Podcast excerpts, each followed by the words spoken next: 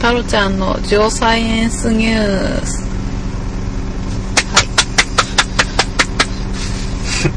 はいえっ、と、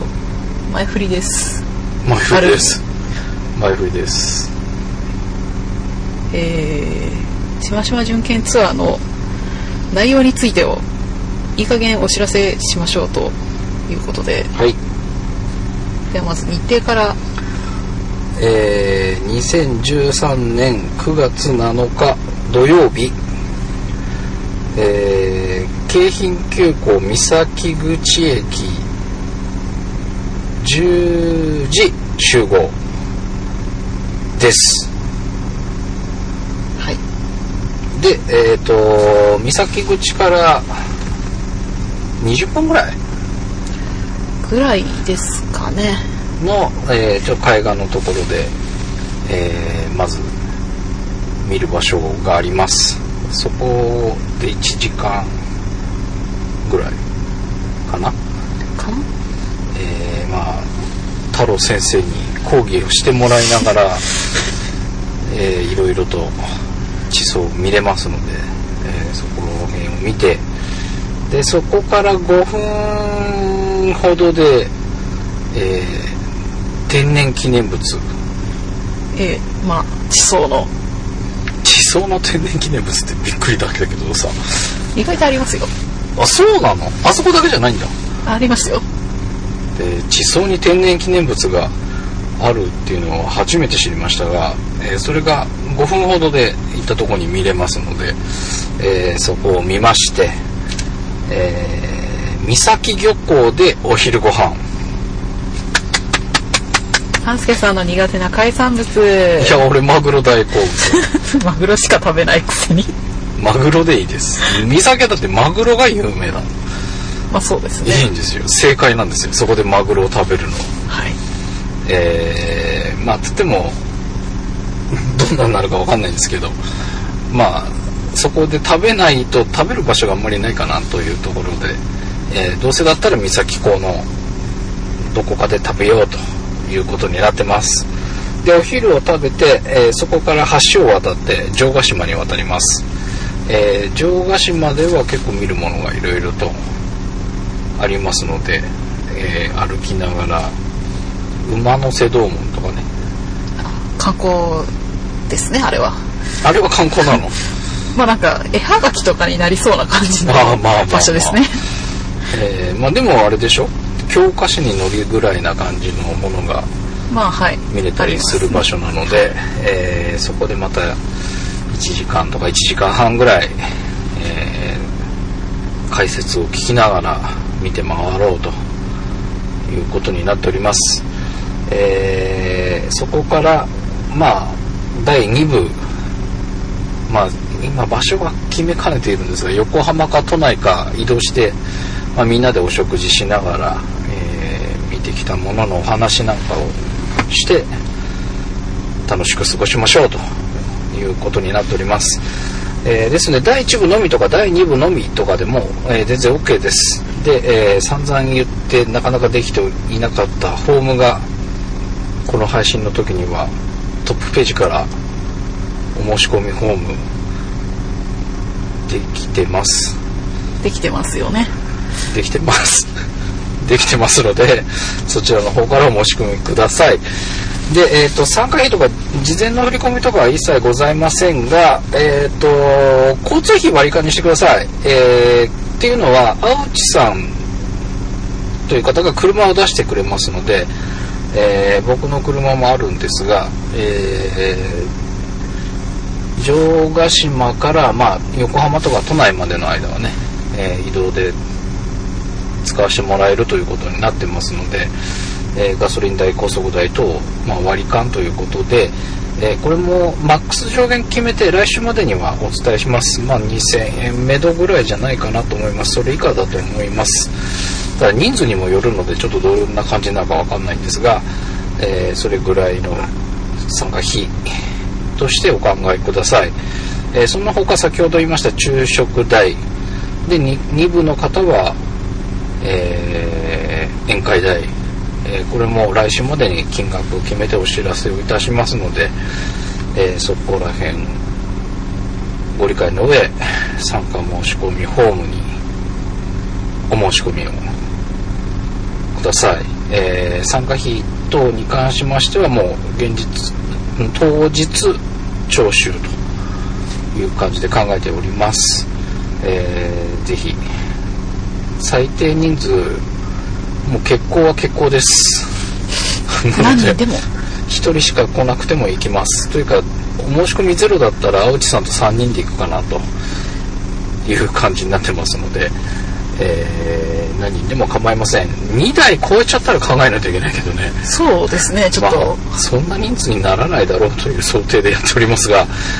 えーまあこじんまりとワイワイといければいいかなというふうに考えておりますのでぜひぜひ、えーご参加いただければと思いますで今週ですが、えーこの後本編流れます、えーこれもまただいぶ間が空いたちょっと空いてますねちょっと前に撮ってます、えーですがこの今回はえーこのしましま巡検ツアーの予習編ということで、えー予習編第1回、えーこんなところを見に行くのに知っとくとより楽しんでもらえるんじゃないかということで今週予習編お送りしますので本編の方をお聞きください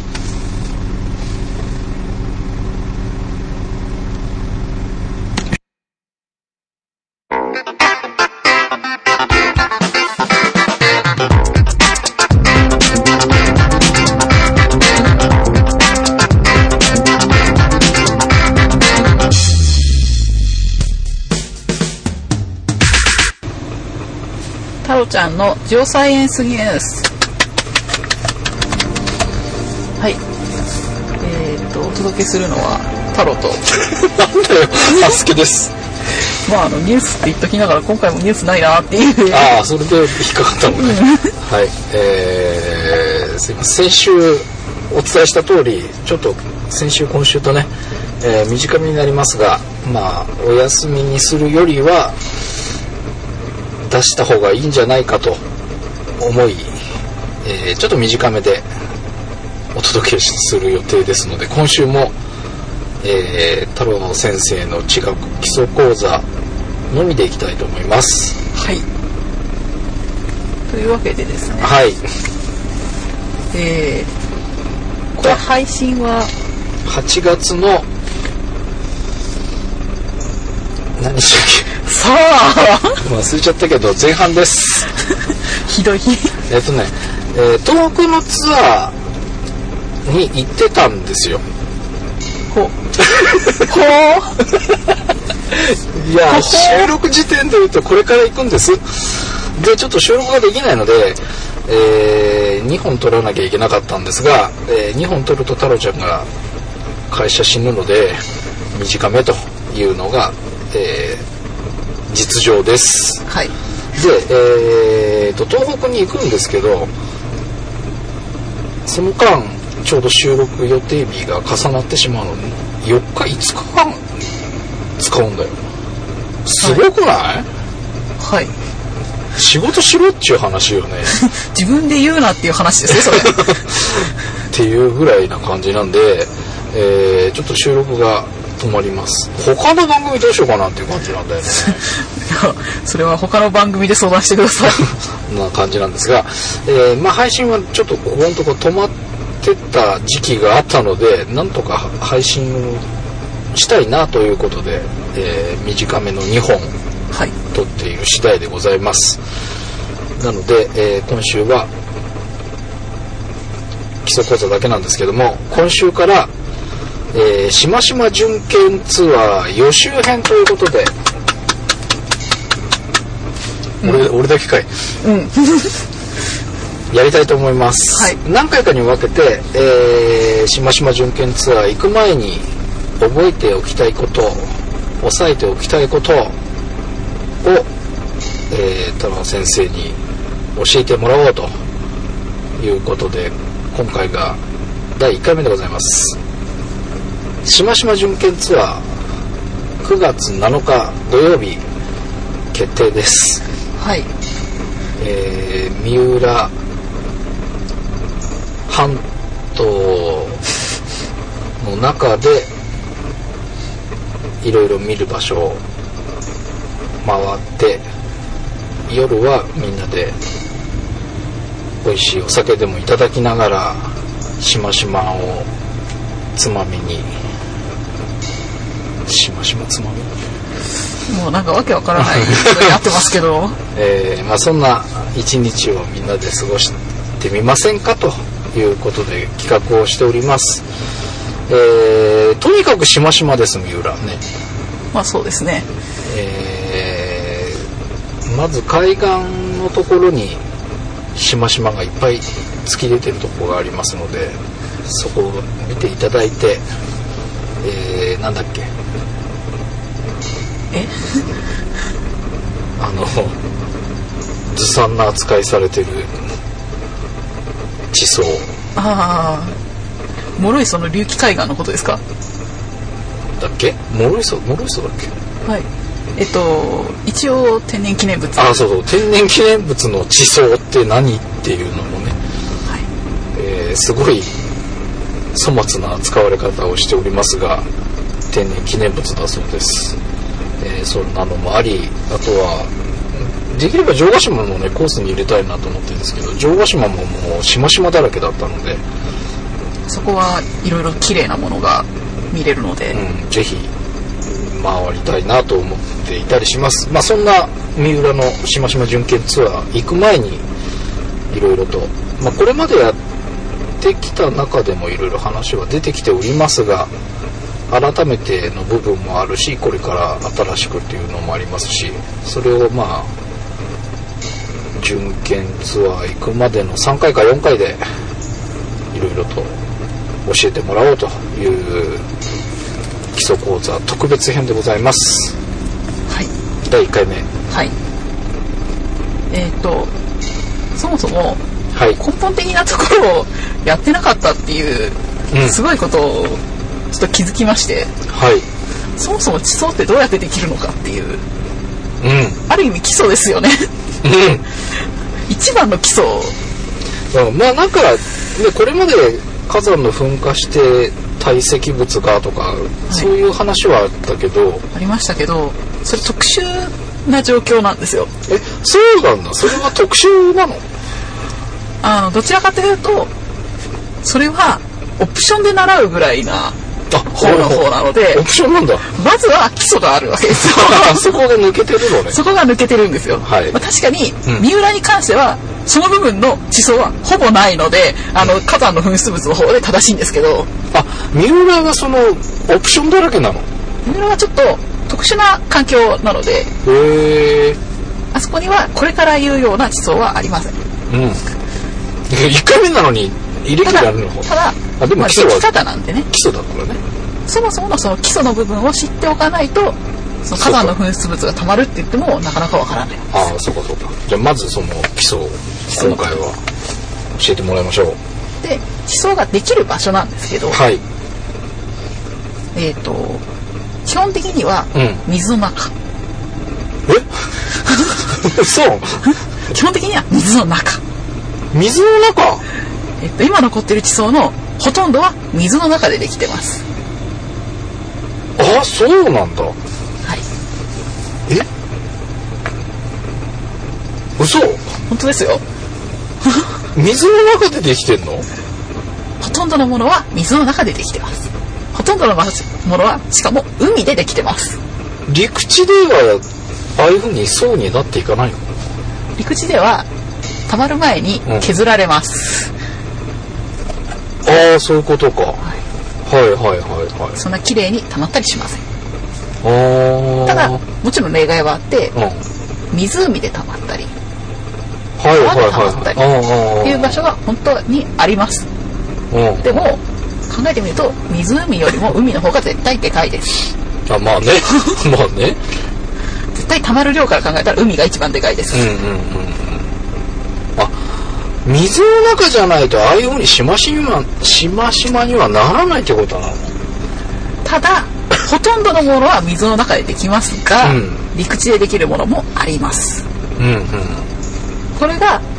例えば火山の噴出物ああそれでオプションなんだ火山の噴出物をが陸地で溜まった場合、んどんどんどんどんどんどん上に積み重なる削られるよりも早く溜まるので残るんですよ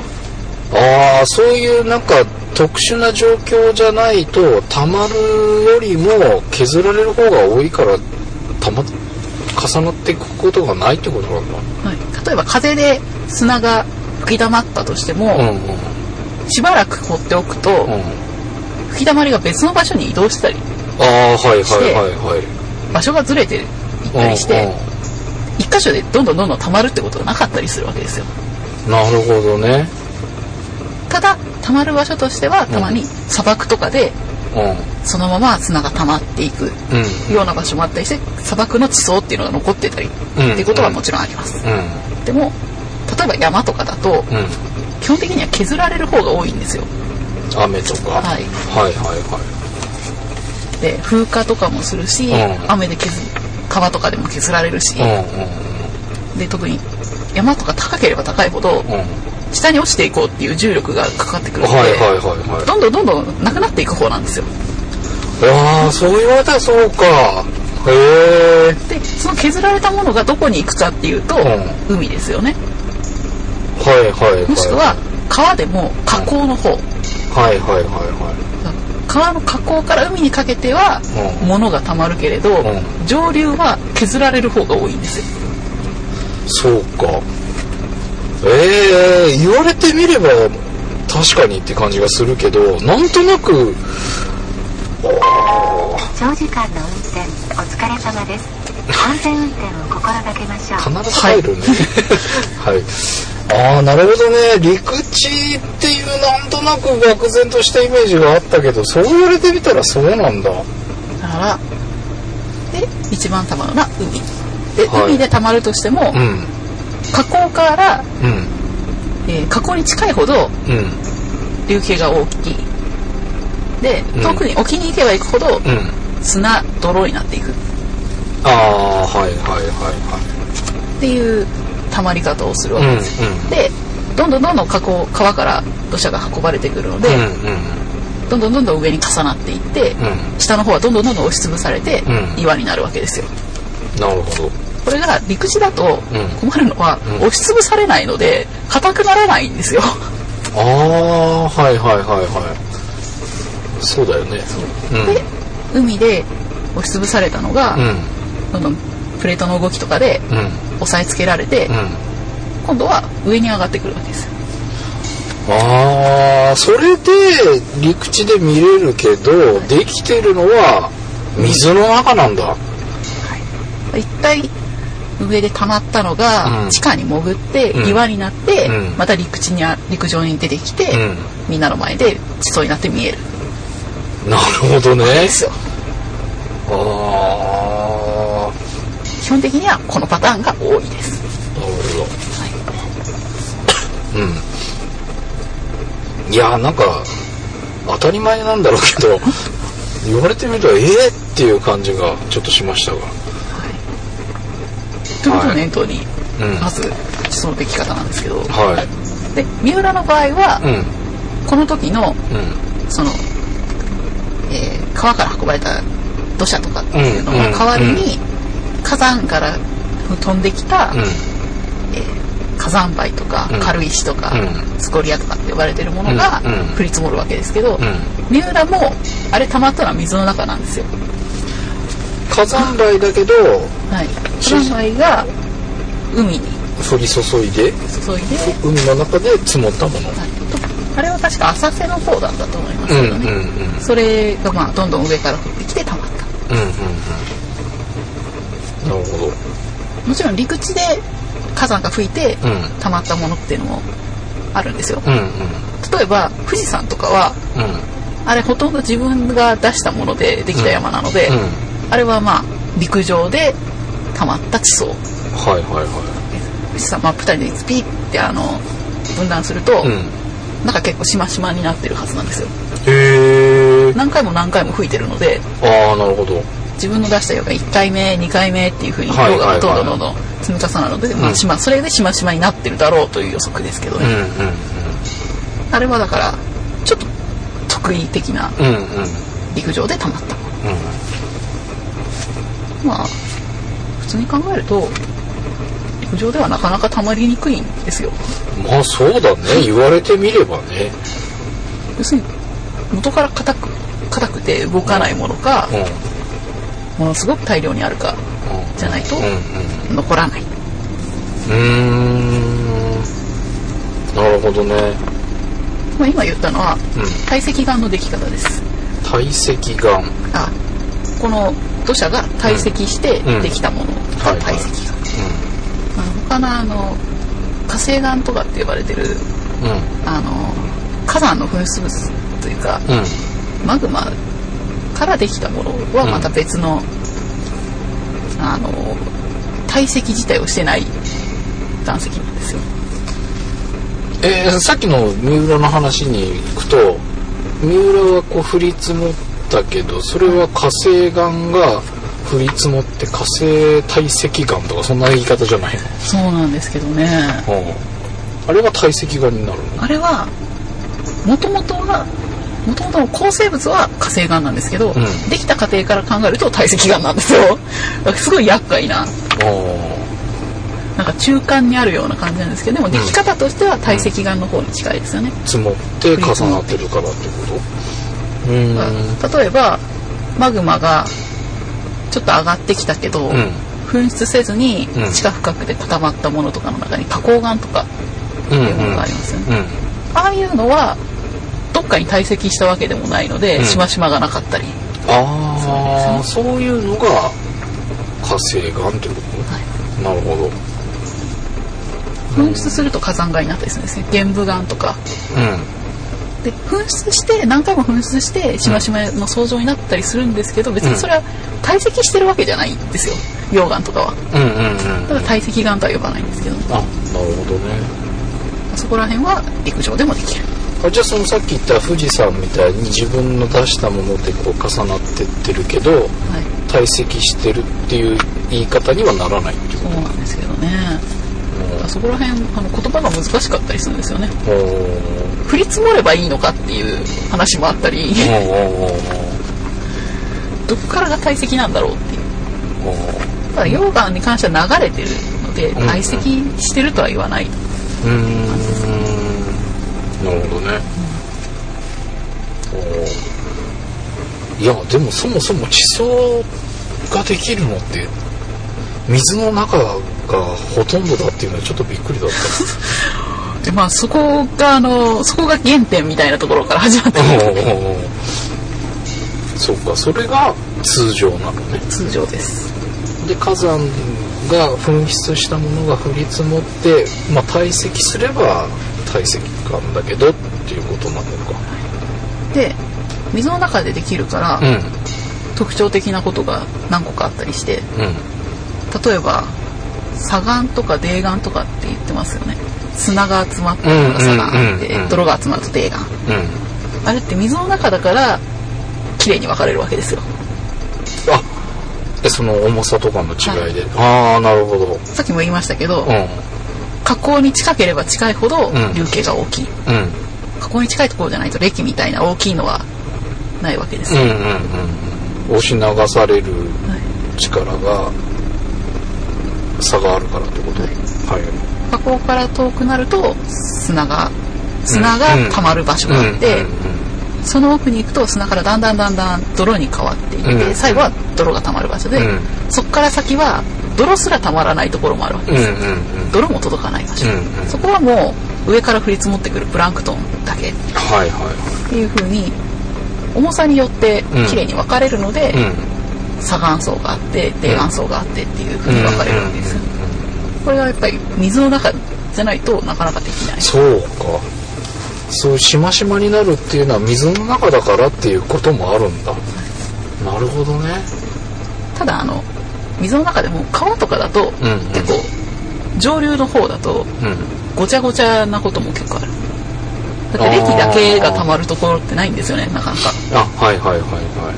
歴の間に砂とかがやっぱり混ざらないうんうとんなかなか溜まりづらいです、ねいはいはなんでそこら辺はごちゃごちゃなものいうんうん土石流とかうんうん陸上でも起きますけどあれは結構中身がごちゃごちゃうんうん泥から礫から本当にすっごい大きい岩の塊までうんごちゃごちゃに入ってる、ああじゃあそのなんだろうぐちゃぐちゃ混ざってるところと綺麗にしましまになってるところでその積もった時の川の上流下流みたいなの分かったりするあわかりますねなるほどね特にあの礫砂泥っていう海のうんところはうんうん結構すぐにわかりますねうんうんで泥が溜まって砂が溜まって泥が溜まって砂が溜まってってなってますけど、うんこれ別にあの海のあの河口から遠くなったり近くなったりをすごい頻繁に繰り返してるっていうわけではないんですようんうん普段泥が溜まってるところに、う嵐とかでたまたま砂が流れてあとかー大きいものが流れちゃったとかのがたまにあると、ん普段泥が溜まってたまに砂が来て、うん泥が溜まってっていうことが繰り返される、うそういう地層だと綺麗にしましまになるわけですよんなるほどねこういう流れによってできたり、うんうん静かに溜まると本当に何も間に構造とかも何もないんですけど、うん流れによってできるとうんその流れ特有の構造ができたりとかっうーんていうのも見れたりするわけですけどねえ例えばその海でできた地層とはい川でできてはいそれが何らかで例えば海に入っちゃうのかもしれないけどそれがもう一回出てきた時に「あここ海だったね」とか「ここ川だったね」みたいなのが分かるわかるわけですよおーなるほど構造が違うんですおーその地層の中にうんしましまがうん入ってるわけですけど、うそれのすごく近づいてみると、んうん1ミリぐらいでうんしましまが入ってたりすることもあるんですけどねうーん1ミリでしましま1ミリぐらいの薄い層が重なってるような構造が入ってたりするんですけどそういうのを見て、うんえーと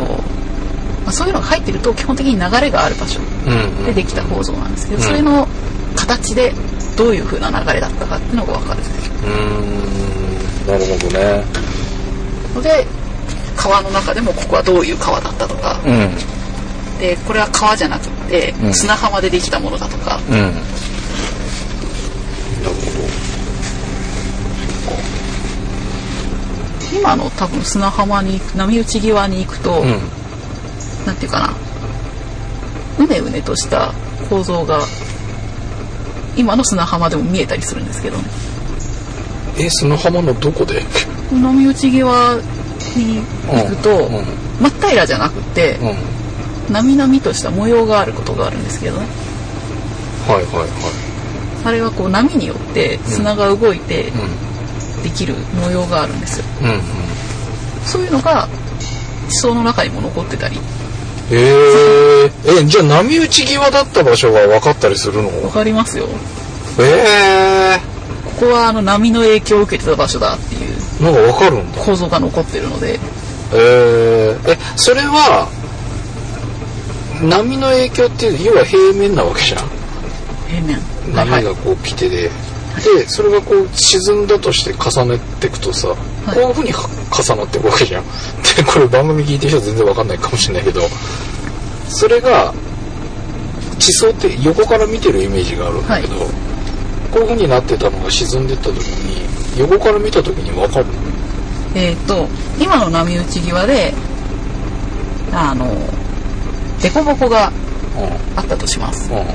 まあ凸凹が実際にあるんですけど、それをスパッと横から切るとうん綺麗に凸凹が残ってるわけですよあそういうことか地層がまっすぐじゃなくてううねってるっていうんですかね凸凹が残ってるんですよああしましまの境がこうなるっていうことかそうですね要は波が来てる方向に対してデコボコするんだ波がこうデコボコを超えていく感じではいそれ本当に波形になってるんですよあのああいや俺なんか逆かと思ったこう波が入ってくる水平方向どういうものを思い描いてるのかわからないんですけどだったんだけど垂直方向なのね波の波に対して垂直方向に凸凹するのねまああのどっちであったとしても切る方向を変えればいいだけの話じゃないですかあだけどこういうふうにさ、その横から要はしましまの方にこういうふうになればわかるけどこう横から見た時に水平だったらどんな構造をすればあの横から見た時に凸凹が見えない構造なのかがわからないんですけどあいやこういうふうに波がこう来ててこう来ててここにこうなんかしこういうしましまができてたとしたらしましまじゃないわかるかなこう来てるものに対してこうしまし波状になっちゃったらこれが重なった時に上から見ないとこれはわかんないじゃん横から見たら一直線じゃんそれは水平の時の模様がよくわからないんですけど水だってえいやいや俺そういう方向だと思っちゃっただけなんだけどえっとこうこうじ凹ゃなく凸がそもそもあるのでうん、凹凸があるはい、凹凸があると胴向きに入ってたとしても、横から見て見えますよ、は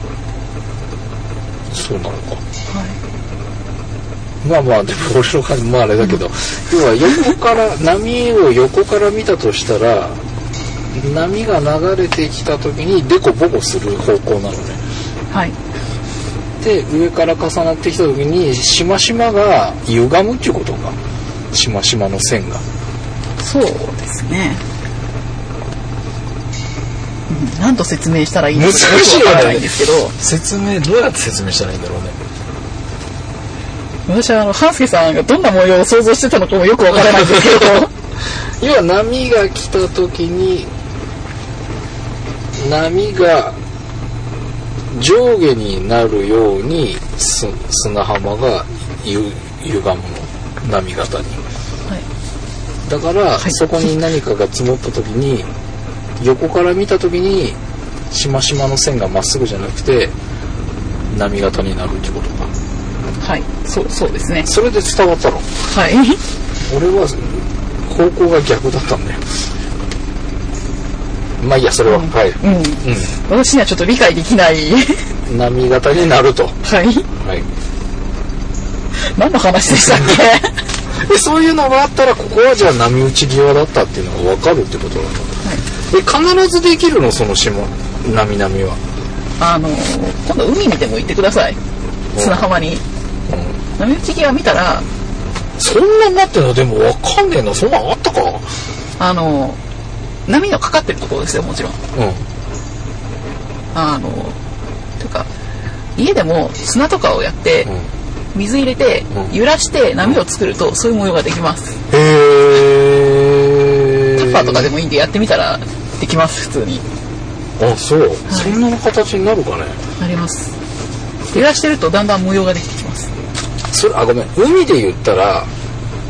波打ち際それとも波がこう揺れてる例えば膝ぐらいのあたりのあできればその辺で見た方が見やすいと思います膝ぐらいの辺っていうことかああるあるあるあるデコボコしてません知ってるとこあるわ浅瀬で水きれいなとことか見るとま真っ平らじゃないよねああそういうことかはいやっとわかったやっとわかった OK あれに上からこう土積もかっぶたすかららあなるあれのほこどしましあなみなみだよねとをはいああはいはいはいはいでしかもあれ波の方向も分かったりすることもあるんですけどあのあーい一方向流でうん川とかはいはだいと川も流れによってうんああいう風に下が砂だとんデコボコするんですよはいはいはで、えー波打ち際だとう両方向に動くのでいうんはいあれなんですけど川だと必ず流れ一方向じゃないですかはいそうすると流れてる方向も分かります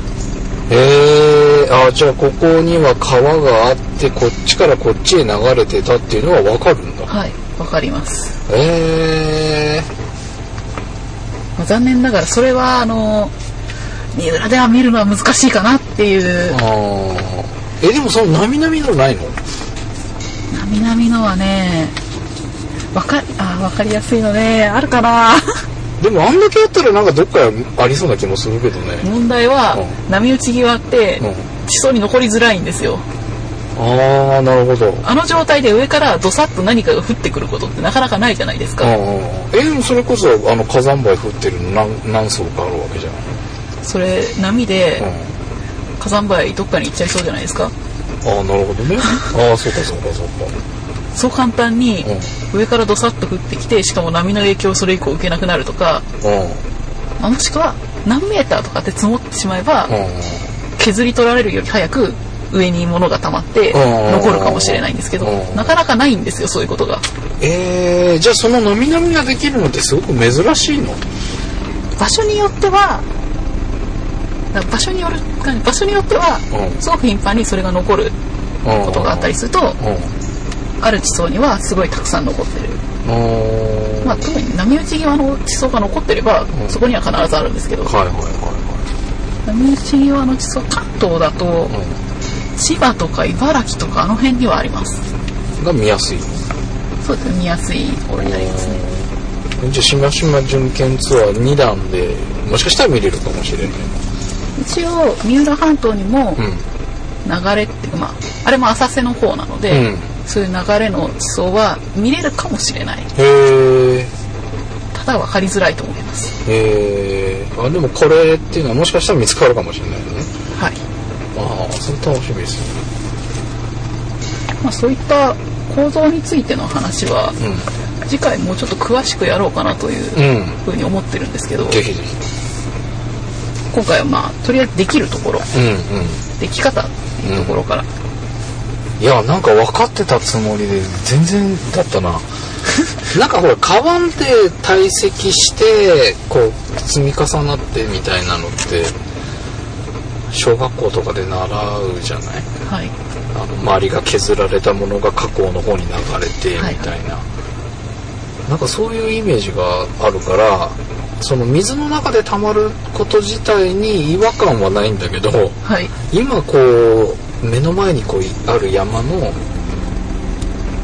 崖にしましまができてたりするのが、まあ、過去海だったって言われればうんっていうのもあるんだけど